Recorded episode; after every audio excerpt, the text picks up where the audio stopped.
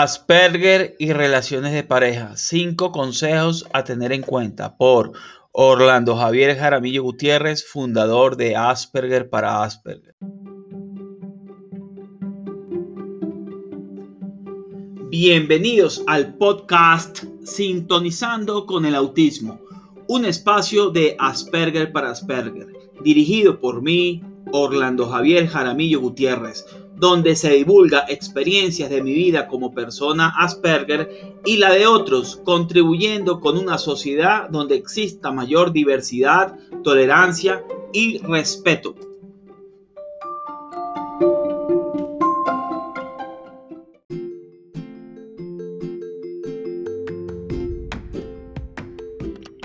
De la dificultad al logro recoge las vivencias de un adulto Asperger y cómo una asignatura como la programación de computadores en un momento de dificultad le ha ayudado en su vida a adquirir el paradigma para afrontar el mundo actual como una persona con síndrome de Asperger.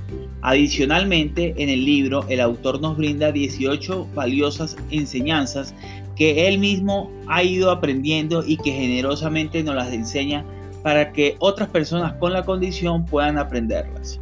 De la dificultad logro brinda la mirada de una persona adulta con un paradigma proactivo, propositivo y útil para padres, familias, maestros, amigos y personas con la condición. De la dificultad logro programación de computadores y 18 estrategias que ayudaron a estructurar mentalmente una persona con Asperger, lo consigues en amazon.com y en Script in Barnes and Novels.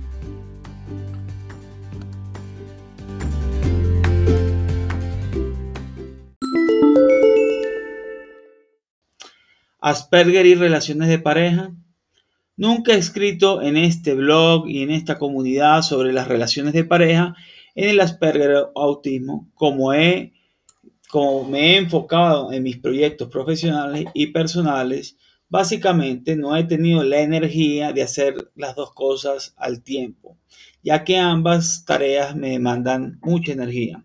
Aún así, hoy mis planes han evolucionado y me atrevo a lanzar esta publicación con algunos consejos que me han funcionado en el pasado en realizar amistades con el sexo opuesto y eventualmente tener una relación de pareja.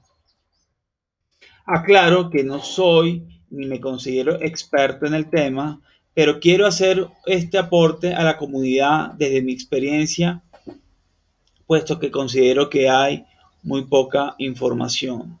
Todo lo que escribo está basado en información de lo que me ha funcionado y que espero te funcione a ti. A medida que vaya compilando más información sobre este tema, iré escribiendo más y más a la comunidad y se las iré compartiendo. Asperger y relaciones de pareja. ¿Se pueden tener? Como te acabo de mencionar, claro que sí. Hay que tener en cuenta varios factores, pero en este artículo publicación o publicación semanal te hablo de algunos puntos importantes para comenzar la serie de publicaciones que, que haré. Como consejos que te he prometido, primero, tienes que ser tú mismo. Es importante que seas tú mismo, no trates de ser quien no eres. La mujer que desee tu amistad o quiera tener algo más serio contigo, te querrá como eres, con tu forma de ser y tu personalidad. Es mejor ser uno mismo y hacer conexión con mujeres que lo valoran a uno como es que tratar de encajar tratando de conquistar a una mujer.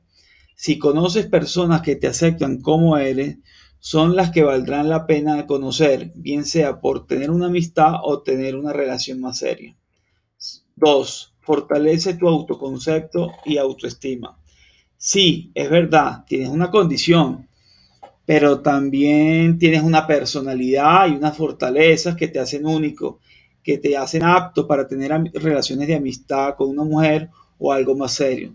Si no aceptas, si no te aceptas tú primero, ¿cómo te aceptarán otros? Por eso, algunos consejos para aumentar tu autoconcepto está, valora quién eres, acéptate como eres con tus defectos y virtudes, todos somos únicos Ten un propósito de vida laboral y personal que te permita tener metas a corto, mediano y largo plazo. Haz actividad física, bien sea por medio de un deporte, caminar o ir al gimnasio. Haz lecturas variadas que te ayudará a tener temas de conversación. 3. Manejo de las expectativas. Lo primero que debes tener en cuenta y lo cual es primordial es que debes aterrizar qué tipo de amistad quieres o de relación quieres. No es lo mismo tener una relación temporal que una relación a largo plazo. No es lo mismo, eh, no todas las mujeres se interesan por ti, no todas se interesarán por ti, no todas las mujeres son ideales para ti, ya que tienen diferentes visiones. Las relaciones de amistad primero ayudan a conocer mejor la, mejor la persona primero y saber si puedes proseguir con una relación más seria, e íntima. No, no idealices una amistad o pareja. Esto es contraproducente. Además te crea ansiedad, te crea frustración. Acuérdate que todos somos seres humanos, no hay razón por la cual idealizar. Si piensas en tu futura relación más seria, esta persona tiene que ser antes que nada tu mejor amiga o una buena amiga. Manejo de la frustración. Si las cosas no salen como planeas, no te frustres. Recuerda que es bueno acumular experiencia en estas lides que te servirá sin duda para las siguientes interacciones. A veces no tendrás una novia, pero te quedarás con una buena amiga.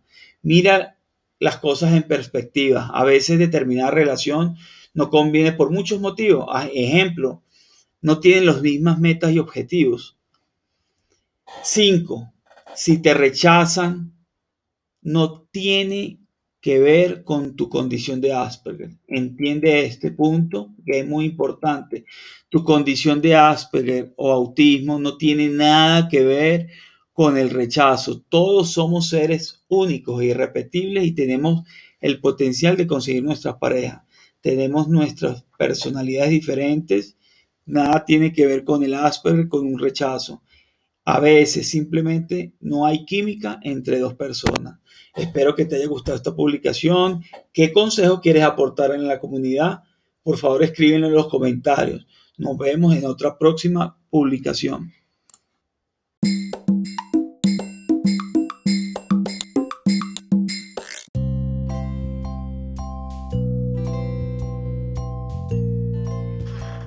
Recuerda suscribirte en mis redes sociales, me consigues como Asperger para Asperger. También suscribirte en la plataforma de podcast en la que te encuentres, bien sea Google Podcast, Apple Podcast, Spotify Podcast, Ebox o YouTube. También te invito a que sigas las publicaciones nuevas en la página www.aspergerparasperger.org. Nos vemos en una próxima publicación y episodio. Hasta la próxima. Un abrazo fuerte.